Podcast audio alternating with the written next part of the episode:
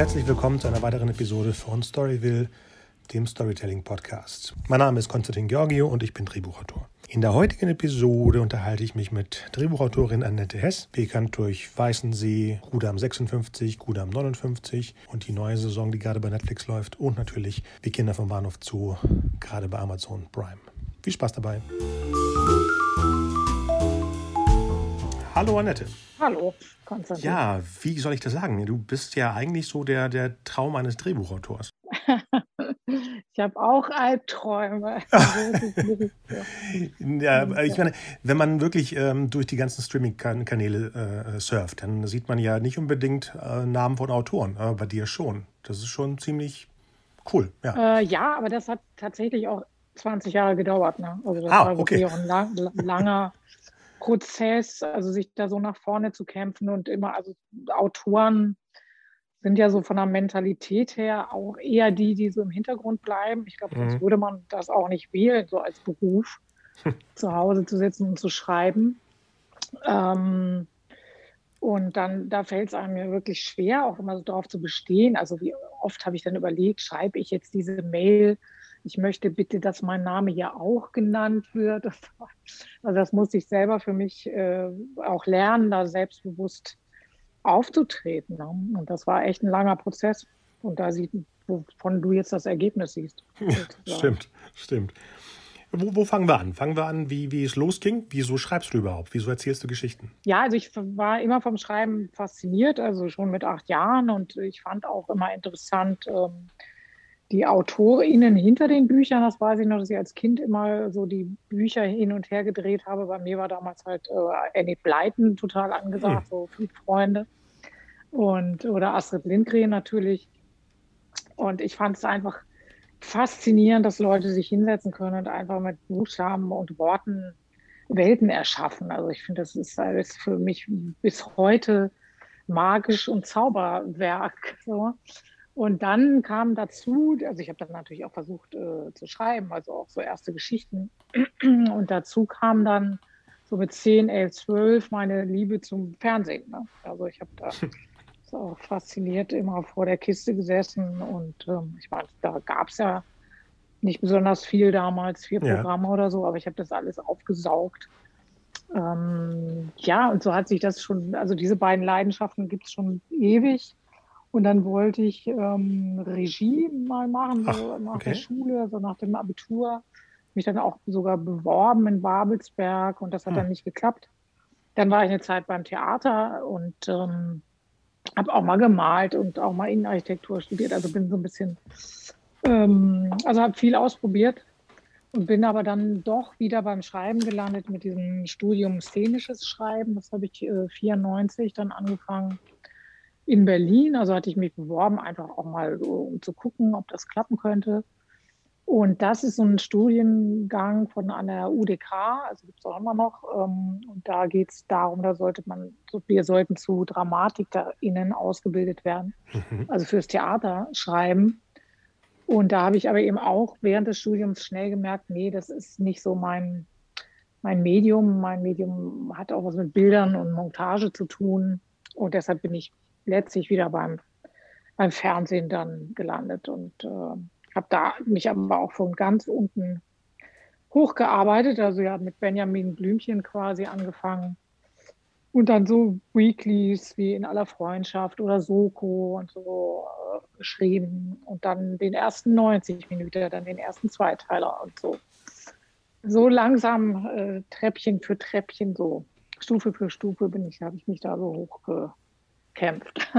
Okay, wie kann man sich das denn vorstellen, wenn man irgendwie in einer Weekly drin ist? Äh, ist es dann einfacher, in eine andere Serie reinzukommen? Äh, auf jeden Fall. Das ist leider so, also dass natürlich auf Erfahrung geguckt wird. Das merke ich ja auch selbst, wenn ich jetzt für Writers Room oder ich so Leute empfehlen soll, ne, wer könnte das denn schreiben und so. Klar, wenn man dann schon acht Folgen für Soko Köln geschrieben hat, dann es, kriegt man halt einen Bergdoktor. Und wenn mhm. das nicht ist, also dann, ich rate wirklich auch allen, alles zu schreiben, was geht. Also da gibt es ja auch so Vorbehalte gegen diese Scripted Reality.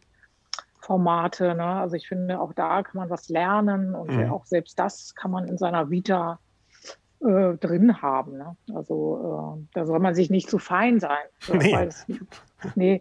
Also ich habe zum Beispiel bei In aller Freundschaft auch angefangen mit Outlines. Also ich glaube, ich habe 30, 40 Outlines für Folgen geschrieben, bevor ich ein Buch schreiben durfte. Ne? Also bevor die, na gut, jetzt vertrauen wir dir mal ein Buch an und so.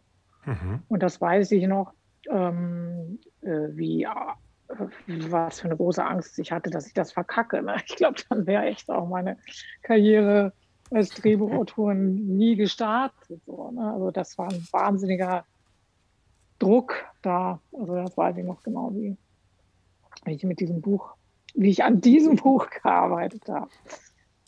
Also was man auch, ich weiß nicht, ob es sowas noch gibt und ob das auch so wirklich so lauter ist, also so oder eher unlauter, dass man so Schattenbücher schreibt, ne, bei so Serien. Also für irgendwie, also aufgrund einer Outline, also das habe ich dann dabei in aller Freundschaft auch immer angeboten. Ich habe gesagt, man, dann lasst mich doch einfach ein Buch schreiben. Mhm. Ähm, da was nicht das offizielle Buch ist, was jemand anderes schreibt, der eben schon lange dabei ist. Und dann könnt ihr ja sehen, dass ich das auch kann. Also das nennt sich Schattenbuch. Ähm, aber zum Glück ist es dazu nicht gekommen, weil die haben dann gesagt, okay, dann versuchen wir jetzt mit dir mal eine Folge. Ja. Und dann klar braucht man auch Leute, die so auf einen aufmerksam werden. Das war dann beim MDR eine Redakteurin und die hat mir dann auch eine, eine Überarbeitung gegeben und dann eben auch so ein Zweiteiler hier, die Frau vom Checkpoint Charlie und so. Mhm. Also weil sie eben bei In aller Freundschaft gesehen hat, irgendwie die, ja, kann anscheinend äh, Drehbücher schreiben. Und das heißt, das ging dann sofort in Richtung Event-Serie, Event-Movie?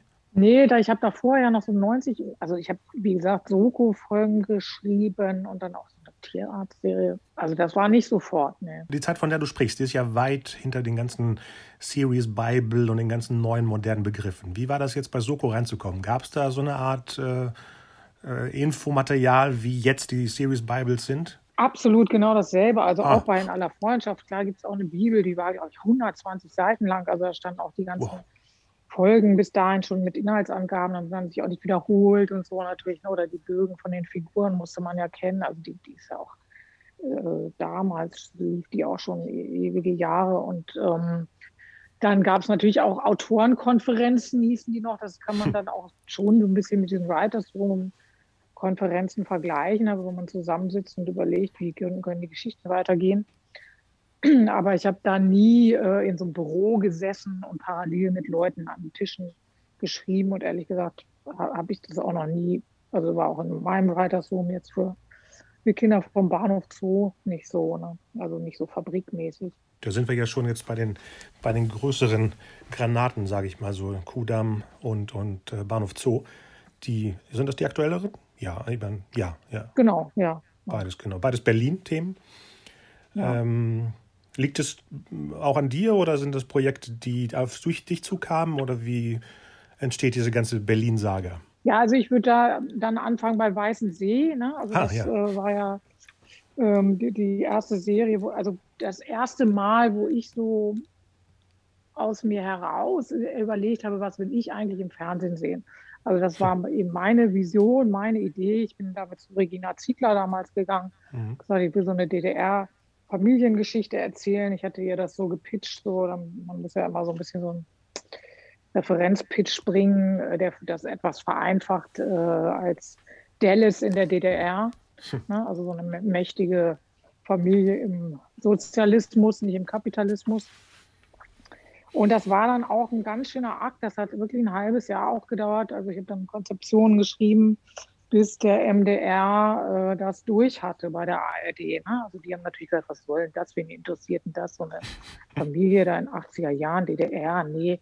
Ich weiß noch, der Titel, eine Weißensee, was ist denn das? Da kann man sich ja gar nichts drunter vorstellen. Dann hat gesagt, naja, aber wenn die Serie dann gelaufen ist, kann man sich was drunter vorstellen. Ne? Also so. Genau. Also das waren viele Kämpfe und dann eben doch ein ganz großer Glücksfall das ist, also man muss auch natürlich Glück haben, ne, dass vielleicht dann mal so ein Projekt gerade wegbricht und man dann da nachrücken kann oder so. Ähm, und das war, ist dann eben diese Weißen See-Serie gewesen und äh, ja, also da habe ich ja dann drei Staffeln geschrieben und da war die Zusammenarbeit zwischendurch äh, ein bisschen beschissen auf Deutsch gesagt, wow. weil ich da so als Autorin rausgedrängt worden bin. Da oh. ging es dann halt so um so Machtkämpfe, ne, diese ewige Macht, wer, wer, von wem ist die Serie dann, wer hat es erfunden, also und deshalb habe ich eben bei Kudam gleich andere Verträge gemacht, also mhm. was eben auch meine Idee war, wo ich gesagt habe, ich will was über die 50er erzählen. Das ist eine Zeit, die mich fasziniert und diese jungen Frauen da. Mhm.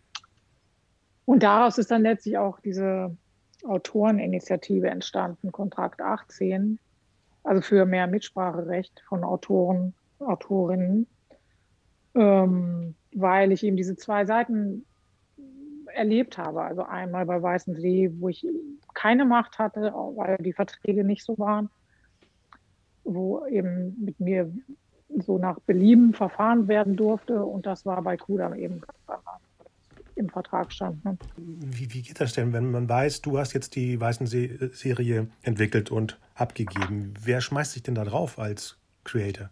Naja, immer die Regie. Ne? Also ich meine, es gibt diese, äh, was Kontrakt 18 haben ja jetzt 200 KollegInnen unterschrieben und wir haben uns ja sehr, äh, wir tauschen uns ja sehr aus. Also wir haben so ein großes Netzwerk gebildet und da sind die Geschichten einfach immer die gleichen. Also dass in der Phase, wenn die Regie dazukommt ähm, zur Produktion und es dann meistens schon die vierte, fünfte Drehbuchfassung gibt und das mhm. eigentlich alle schon gesagt haben, ja, das ist doch toll, jetzt können wir es verfilmen, kommt die Regie dazu, liest das und sagt, das ist alles Mist. Äh, das muss alles anders und so. Also da wird wirklich wie bei den Hunden das Bein gehoben und dran gepinkelt, ja. egal ob es stinkt, so ungefähr. Und äh, das hat natürlich auch viel mit Geld zu tun, weil oft dann die Regie so eine Szene umändert und dann Credit will als Autor, was dann heißt, ähm, Stück vom Drehbuchhonorar abkriegen oder mhm. eben VG-Wortanteile. Ne? Also da ähm, das gibt es ja auch noch. Und das natürlich sind das die, die schwarzen Schafe. Und ich würde jetzt mal so über den Daumen gepeilt sagen, irgendwie die überwiegende Anzahl der Regisseurinnen und Regisseure machen sowas nicht. Ne? Aber es gibt einfach leider zu viele. Und oft sind es auch natürlich die dominanteren und die auch gut Beschäftigten dann. Und ähm, da gibt es auch immer wieder dieselben Kandidaten, so, die jetzt aber, die sind jetzt bekannt unter uns Kollegen und Kolleginnen. Ja, aber das ist schon auch so eine, wirklich so ein, so ein kämpferischer Weg gewesen, den wir da gegangen sind und auch immer noch gehen müssen, ein Stück weiter. Ja, ich hatte ja die äh, Christine Derfler ja bei Episode 38 schon zu Gast, wo es losging mit Kontrakt 18. Ach so. War ganz bei den Anfängen schon, genau. Mhm. Ja, eine spannende Sache. Äh, ich habe bis jetzt ja, ich sag mal so, andersrum das Glück, dass es so independent ist, dass jeder seinen Posten noch hat, ohne dass sich jemand ja. draufschmeißen möchte. Geht das wirklich erst los, wenn es dann wirklich ins Angemachte, ins Angemachte geht? Mm, ja, natürlich, weil äh, es steckt ja dann auch viel Angst dahinter und die ProduzentInnen, die äh, ähm, wollen ja auch, dass das, äh, die Produktion funktioniert. Und wenn sie eine Regie haben, die sich dann irgendwie zurückgedrängt fühlt oder so, dann haben mhm. sie eine unglückliche Regie. Und die sind ja letztlich dann auch am Set. Die kriegen ja letztlich auch das Geld in die Hand. Also ich verstehe dann auch wieder ProduzentInnen, warum die wollen, dass es der Regie gut geht und sie dann eben äh, auf Deutsch gesagt drauf scheißen, dass die Autorin beleidigt ist, weil die hat ihren Job gemacht. So, ne? Also da, ich verstehe, warum diese Strukturen das auch befördern. Ne?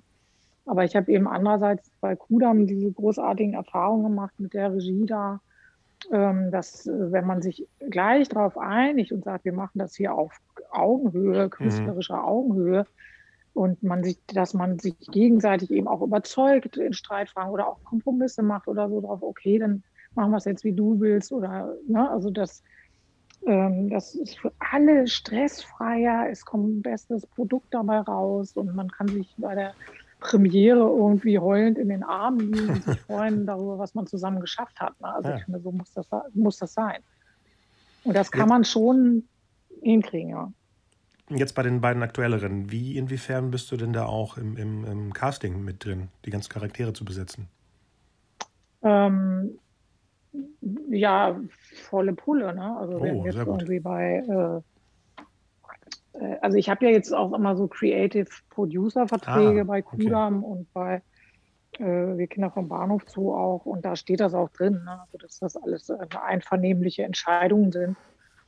Ähm, und äh, ja, also da haben wir dann die Casting-Bänder und dann werden die geschickt und dann tauscht man sich aus. Also das war jetzt bei Bahnhof Zoo mit äh, Philipp Kadelbach und Oliver Berben und der Sophie von Uslar, der Produzentin, haben wir dann mhm. immer hin und her gemailt, so wie findest du die und was mit dem und so. Ne? Also. Bei Bahnhof Zoo jetzt, ähm, wie geht man an so einem Projekt ran? Ich habe jetzt das Experiment gewagt, da ich den, Fil den Film nie gesehen habe und das Buch auch nie gelesen habe, ist für mich die Originalversion. Jeder hat ja das, was er zum ersten Mal sieht, als das, sein Original, äh, deine Version. Aber wie Ach, geht denn ja. jetzt jemand wie du an, an dieses Ding ran, um zu sagen, so, jetzt mache ich mal einen Zehnteiler draus? Ähm, also das ist halt auch ein, äh, ein Stoff, die, der mich begleitet, seit ich zwölf bin. Also das hm. Buch gelesen habe, das bei mir total eingeschlagen ist wie eine Bombe. Dann habe ich den Film gesehen, zwei Jahre später fand den unmöglich, weil er ja einfach so total verkürzt die Geschichte nur erzählen konnte. Ne? Also der war wirklich eher so ein bisschen wie so ein dokumentarisches Stück über so zwei kaputte Jugendliche. Vereinfache das jetzt mal. Aus mhm. heutiger Sicht finde ich den natürlich grandios. Also es ist ein toller Film und ein Zeitdokument. Aber ich fand eben, dass diese ganzen ähm, Geschichten um Christiane, um ihre Familie, um ihre Freunde, was alles in dieser Autobiografie steht, ähm, nicht vorkam. Also Dinge, die ich wichtig fand beim Lesen, ähm, und dann habe ich jetzt vor ein paar Jahren halt gedacht, oder jetzt schon sechs Jahre her, Mensch, äh, jetzt wo alle diese Serien machen und wo, wo Geld dafür freigeschaufelt wird und wo dieses Erzählen mit einem langen Atem und so, wo das alle wollen, das wäre doch jetzt genau der richtige Moment, das nochmal aufzugreifen, also dieses Buch nochmal zu adaptieren. Ne? Und ähm, ich hätte nie gedacht, boah, was wir da für Kritik jetzt auch eingefahren haben von den Leuten, die mhm. diesen Film kennen. Ne? Also die tatsächlich mit so anderen Erwartungen herangegangen sind oder die wirklich gedacht haben, sie kriegen diesen Film jetzt nochmal serviert ja. in siebeneinhalb Stunden Länge. Äh, und das ist natürlich nicht so. Im Gegenteil, also wir haben ja anderthalb Jahre an den Büchern gearbeitet, haben wir versucht, uns immer mehr davon zu entfernen, also wirklich einen eigenen Ton zu finden, eine eigene Ästhetik zu finden, und nicht die Bilder zu wiederholen. Also, also, weil das hat ja dann keinen Wert. Also das ist ja dann ein Abklatsch. So. Aber ähm, also man kann es bei Amazon sehen, bei den ähm, Reviews. Mhm. Da gibt es entweder fünf Sterne oder ein Stern. und zwar hält sich das die Waage. Also wir haben so eine WhatsApp-Gruppe, wir Autorinnen und ähm, jetzt habe ich gerade vor einer Woche rumgeschickt, äh, einen Screenshot. Wow, wir haben es geschafft. Wir sind jetzt bei 40 mit fünf Sternen und die mit einem Stern sind bei 39 Prozent. So. Wow. Also so ein bisschen wie so ein Schneckenrennen. Ja, dieses, dass Leute immer an Sachen hängen bleiben und sich immer mhm. genau das Gleiche äh, wünschen also, oder erwarten. Ja. Das ist ein bisschen erschreckend, finde ich. Es ist ja wie, dass Leute immer, immer denken, Connery ist der einzige Bond wenn, ich nicht verstehe. Genau. Ich meine, er hat viele von den schwächsten Filmen. Er ist vielleicht gut aussehend und kann den Charakter darstellen, aber man muss dann abziehen, wie viele Filme von denen noch okay sind. Ja, so, ja. ja absolut. Ähm, wo wollte ich darauf hinaus? Ah, genau. Und dann hast du dann zehn Episoden. Und dann wird die Geschichte, also wahrscheinlich wird dann nicht die Romanversion aufgesplittet in die zehn, sondern die Geschichte, die du dann aus dem Buch entwickelst. Ich frage jetzt ganz simpel, ne? Äh, ja, nee, acht, äh, acht Folgen sind es ja dann. Ach, acht sind es, ach so. Ende. Oh, ja. da bin ich ja fast durch. Ja. Oh. Und ähm, wir haben uns schon sehr genau so an diesem Hauptbogen von Christiane gehalten, also von dieser Autobiografie, die eben damit beginnt. Sie ist so ein unbedeutendes Mädchen aus der Gropiusstadt, also so sozial schwächeren Verhältnissen und steigt dann ähm, absurderweise durch ihre Drogenkarriere zum berühmtesten, wird zum berühmtesten Junkie der Welt. Also es mhm. endet eben auch damit, dass diese Journalisten sie ansprechen, die ja dann dieses Buch veröffentlicht haben. Und ähm, das war eben unser ganz starker roter Faden, an dem wir uns langhangeln konnten, was auch sehr hilfreich war. Und deshalb konnten wir uns halt ähm, auf die Psychologie der Figuren konzentrieren und auch auf diese Antworten oder beziehungsweise diese Fragen, ne, warum fangen manche Menschen an, Drogen zu nehmen, warum bleiben manche drauf hängen und andere nicht. Ne? Aber mhm. das kann man ja auch äh, teilweise beantworten, teilweise wieder nicht. Und äh, wir haben ganz viel so über Familien gesprochen, über Gewalt in Familien und äh, äh, unaufgelöste Traumata, was eben einfach auch der Fall war in diesen äh, Familien dabei, Christiane F. und auch von ihren Freunden und Freundinnen in den Familien.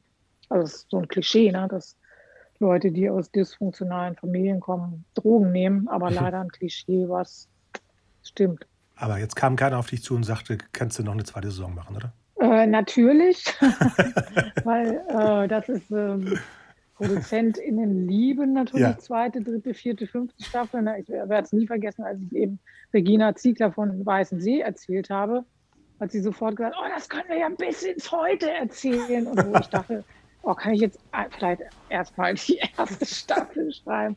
Also ich bin echt kein Fan davon, so Formate zu, zu melken, dann, weil man merkt denen das an. Ne? Also man, bei welcher Serie, also es ist eher die, ist die Ausnahme, dass die zweite Staffel besser ist als die erste. Ne? Also so, man muss ja immer wieder eine neue Vision auch finden. Ne? Also das wäre ja. jetzt die Vision von einer zweiten Staffel bei Christiane F. Da müsste man schon, ja, der Inhalt wäre dann wahrscheinlich, dass dieser Ruhm ihr letztlich geschadet hat. Also weil ich, das sehe ich auch so. Ne? Also wenn die nicht bekannt geworden wäre, hätte sie sich vielleicht gefangen und wäre eher in ein bürgerlich-sicheres Leben gegangen. Aber so hat sie es ja auch nie wirklich geschafft, da ganz äh, von wegzukommen, ne?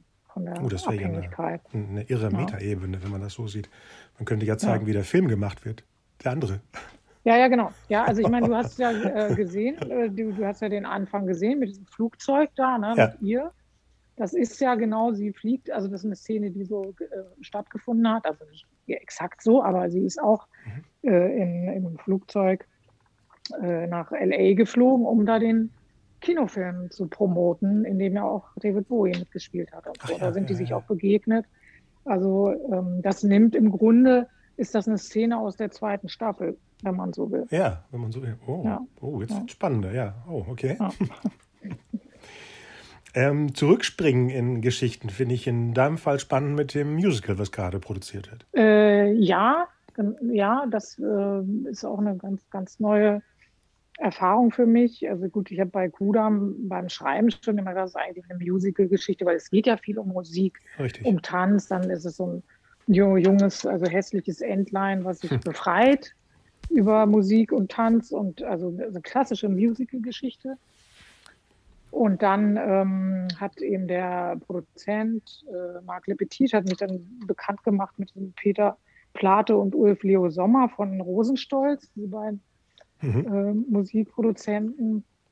Und das war auch sofort so Liebe auf den ersten Blick. Und äh, wir haben, also es war ganz äh, großartig, was die aus diesem, also was die für Songs dazu geschrieben haben. Und das ist nicht alles nur Rock'n'Roll, sondern wirklich ja, zeitloses Stück und wir sind natürlich durch Corona jetzt, also wir hätten eigentlich im, Dezember jetzt 2020 Premiere gehabt.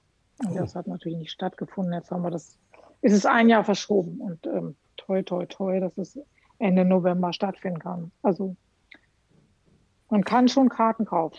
Ja, ja, die, die Werbung läuft auch super. Berlin ja. ist auch schön geschmückt. Ich finde das echt äh, sehr genau. imposant.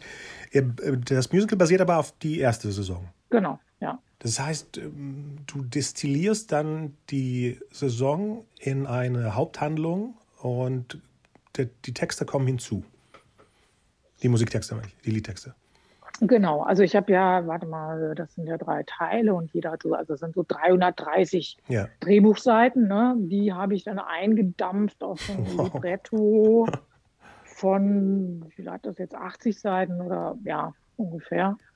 Und dann habe ich natürlich mit dem äh, Peter Plate, der also überwiegend die Texte schreibt, der Ulf macht die Musik, der, mit dem natürlich so über so Stellen geredet, die auch, ähm, es gibt da so eine Stelle, wo Monika ihrem Peiniger so einen Monolog hält, was er mit ihr eigentlich, wie er ihr Leben zerstört hat. Ne? Mhm. Ne? Und da ähm, haben die beiden dann eben einen Song geschrieben aus diesem Monolog und eben auch Teile von dem Monolog übernommen, aber das dann auch noch da oben drauf gesetzt und selbst dazu gedichtet und so kann man sich das vorstellen. Das war irgendwie ganz süß, dass der Peter Plate dann immer gefragt hat, kann ich den Satz nehmen? Und ich so, ja.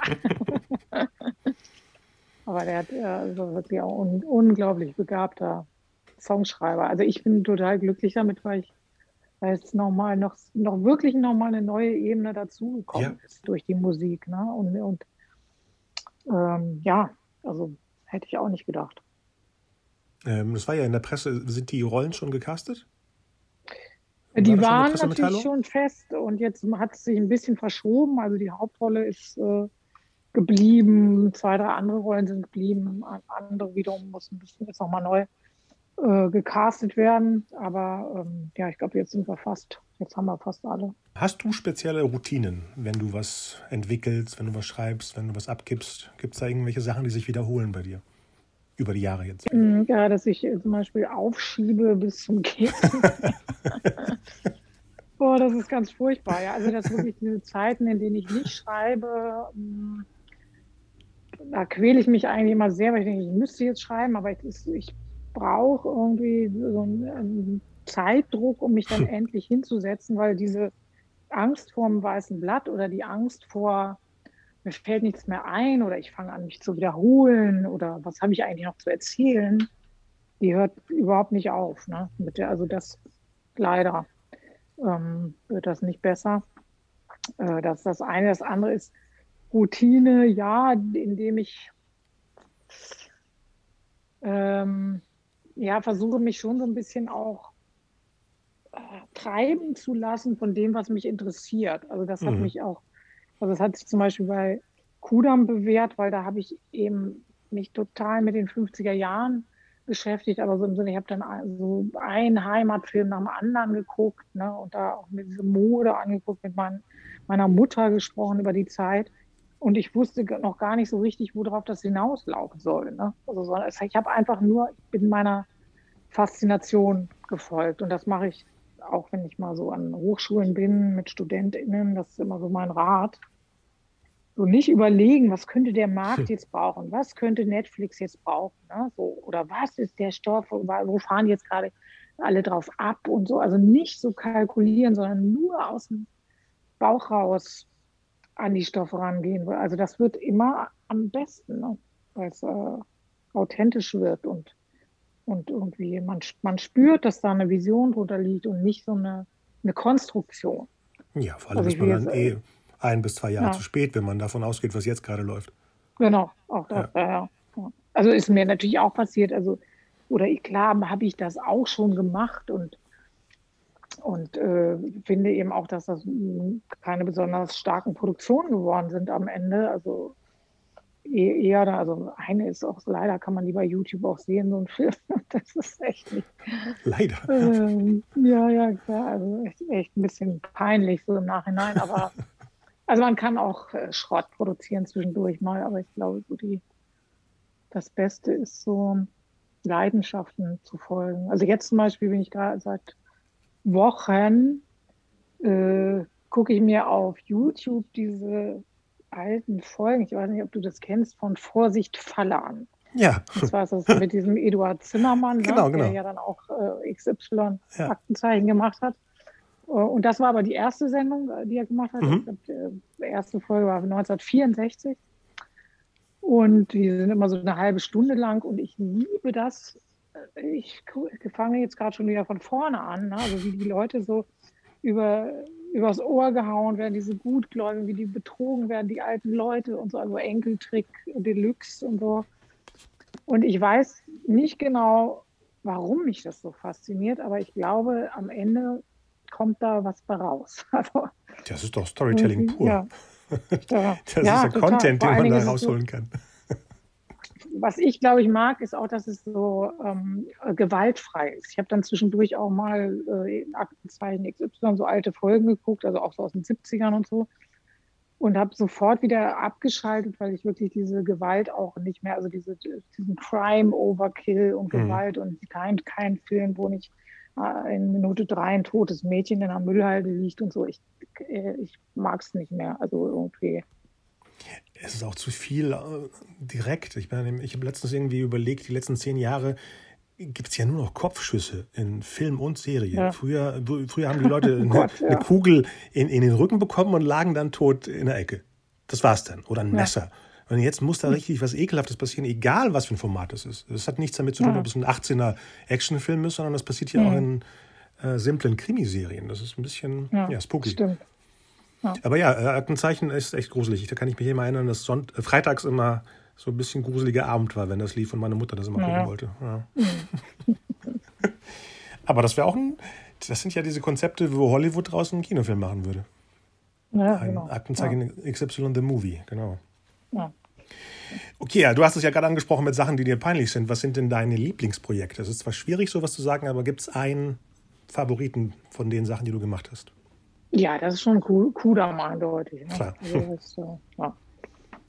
Weil eben auch die Arbeit so toll war. Auch jetzt wieder bei der dritten Staffel, da habe ich ja gar nicht mehr ähm, Drehbuch geschrieben. Ne? Also ich habe zwar auch ein bisschen dann mitgeschrieben, aber das äh, war ja ein Writers Room mhm. mit Marc Terjung.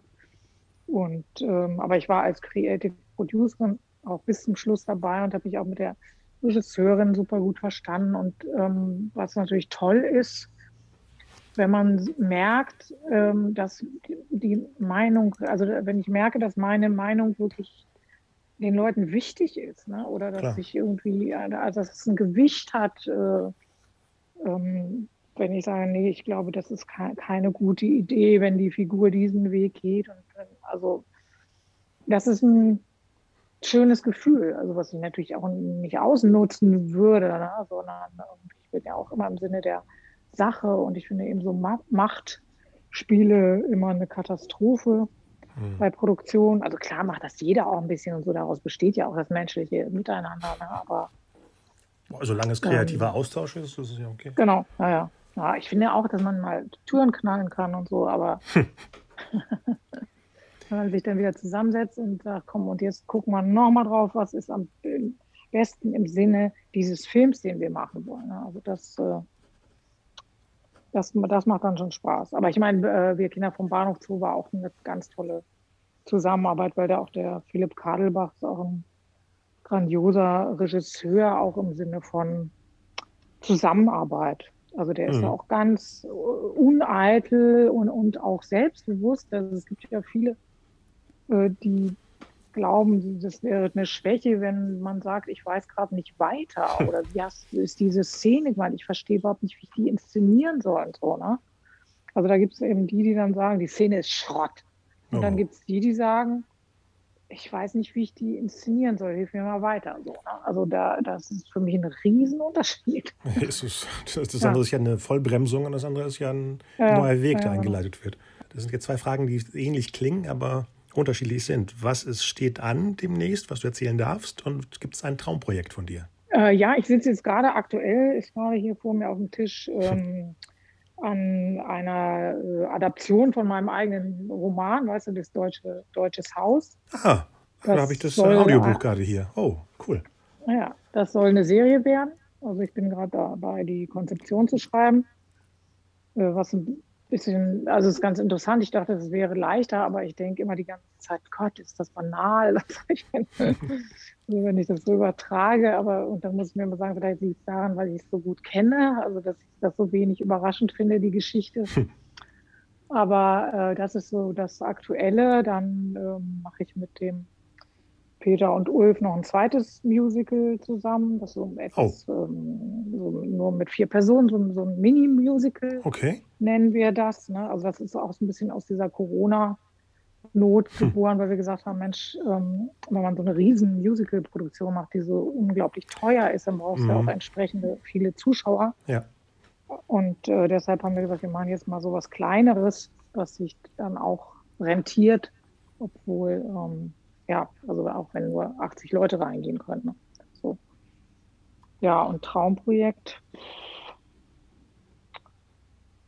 weiß ich gar nicht. Ich hoffe, ich warte jetzt, was aus diesem Vorsicht Ding wird.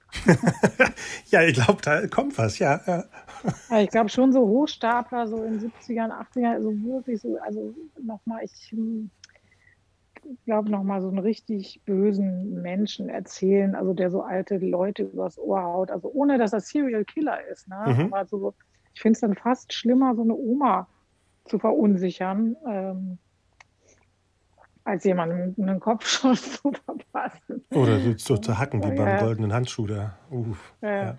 genau. Oh Gott.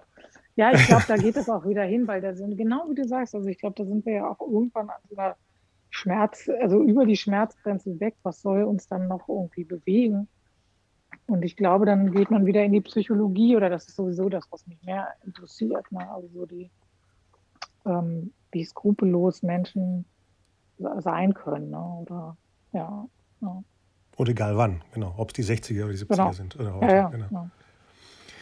Okay, abschließend, hast du Tipps, Ratschläge für Leute, die jetzt anfangen, für Medien was zu schreiben? Also ich glaube, ähm, fleißig und beharrlich einfach schreiben, schreiben, schreiben, sich nicht davon abschrecken lassen, dass das viele andere Leute auch machen und das äh, also nicht entmutigen lassen, dass so viel produziert wird und man dann trotzdem nicht genommen wird und so. Also das ist irgendwann, wenn man, wenn man das wirklich leidenschaftlich liebt, dann wird auch sich irgendwann der Erfolg einstellen. Also da bin ich fest von überzeugt. Ne? Und was die, was ich vorhin schon gesagt habe, was die Themen angeht, da wirklich, also ich kriege ja auch äh, nicht ganz wenig so geschickt von StudentInnen oder Leute, die Oh. gerade Drehbuchwerkstatt absolviert haben und so. Und da weiß ich, bei bei fast jedem Text irgendwie, ach, das haben die gerade gesehen. und das haben sie jetzt so ein bisschen, was ja auch okay ist, meine ersten Sachen, oder ich mache das ja auch immer noch, ne? aber ähm, ich suche immer nach der eigenen Stimme. Ne? Also ich suche, was, was hat das denn mit dem oder der Mhm. zu tun, dass sie jetzt diesen Stoff vorschlagen? Und wenn man das nicht spürt, also wenn man nicht spürt, was da in Wahrheit drunter liegt, äh, dann kann man es auch nicht verkaufen. Also so, so simpel würde ich es jetzt mal zusammenfassen. Also man muss, glaube ich, gnadenlos ehrlich sein beim Schreiben. Ja, vor allem mit so sich an selber, seine, genau. ja genau, also an seine Schmerzen ran. So, Ja, vielen Dank, dass du bei uns warst. ja, gerne. Lass uns mal, wenn es wieder zum Musical geht, über das sprechen, weil mich die The- Thematik Musical eh interessiert und äh, da können wir ja um, um die Premiere herum vielleicht noch, noch ein Special machen. Ja, total gerne. Vielleicht dürfen wir dann auch ein bisschen Musik spielen. Oh, oh, da müssen wir gucken, wie das mit GEMA ist und so. Ja, ja. ja ich weiß nicht, so wie viele Sekunden, ein paar Sekunden gehen doch immer, ne? Oder? Ist Oder wir brabbeln einfach drüber, genau. Ja, genau. Irgendwas, irgendwie kriegen wir das hin. Ja, ich frage die Pressestelle vom Musical, vielleicht bekommen wir ja Clips, die wir dann offiziell auch abspielen Genau. können. Noch simpler. Okay. Super, Ja, dann bis dahin. ja, bis dahin. Mach's Ja, gut. danke, ciao. ciao.